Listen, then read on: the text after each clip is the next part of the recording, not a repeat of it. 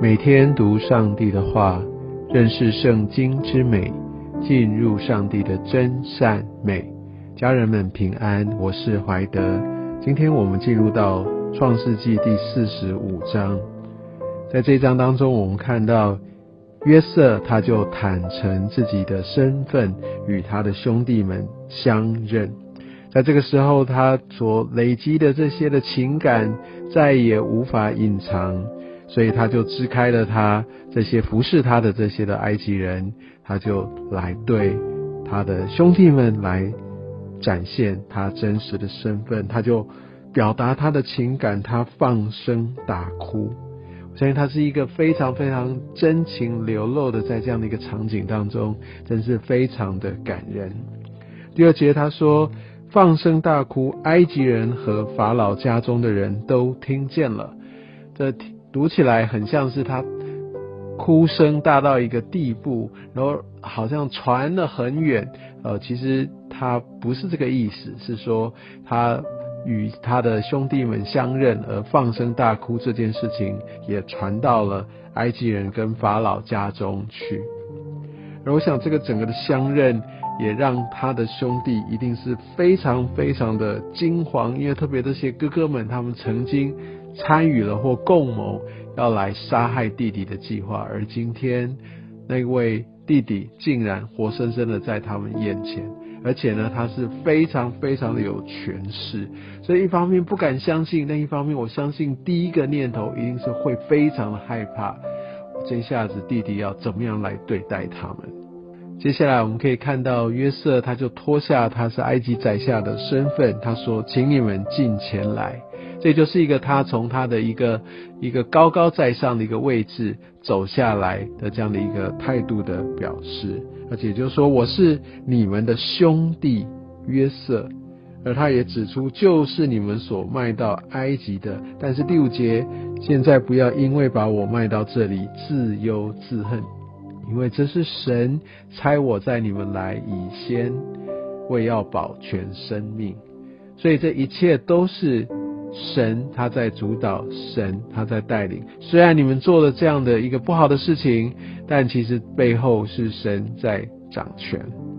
而在这边，约瑟也希望透过他兄弟的口来对他的父亲提出邀请，要父亲赶紧的过来，他要来奉养他们。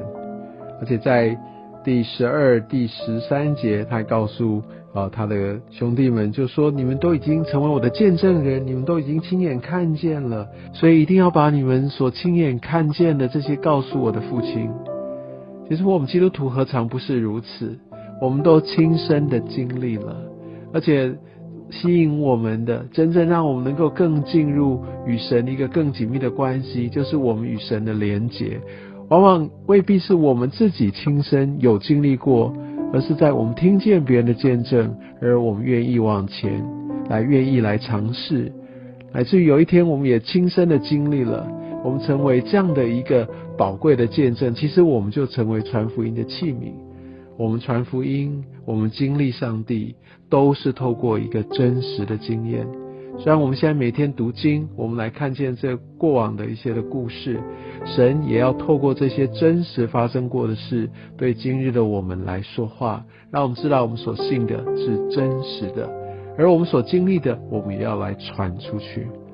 在二十五、二十六节，我们看到他们回去之后，他告诉他们的父亲说：“约瑟还在，并且做埃及全地的宰相。”哇，这简直是太不可思议了，太夸张了。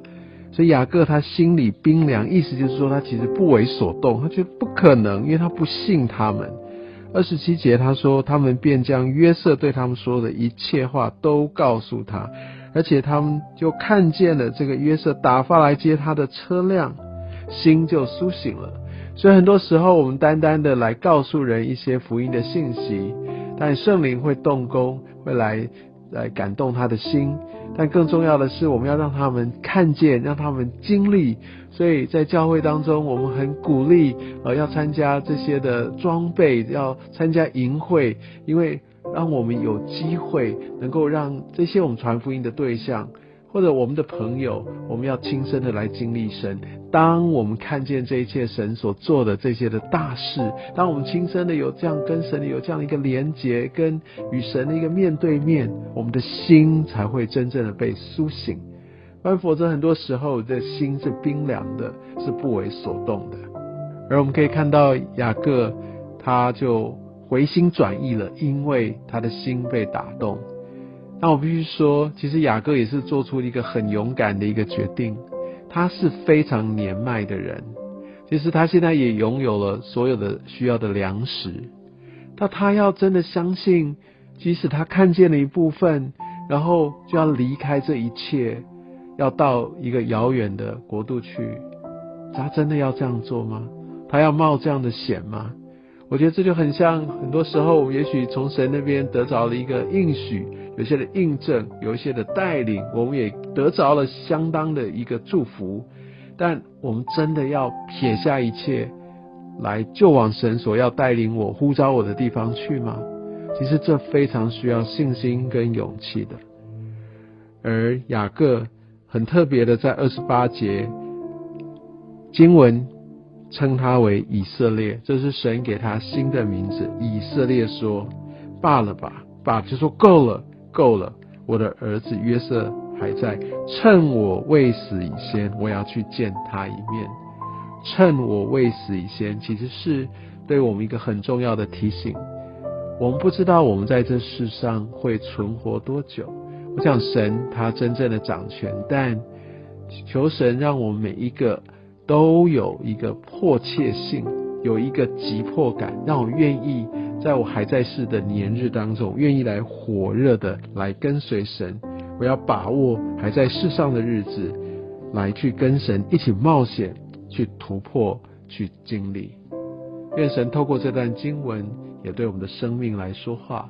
愿上帝祝福你。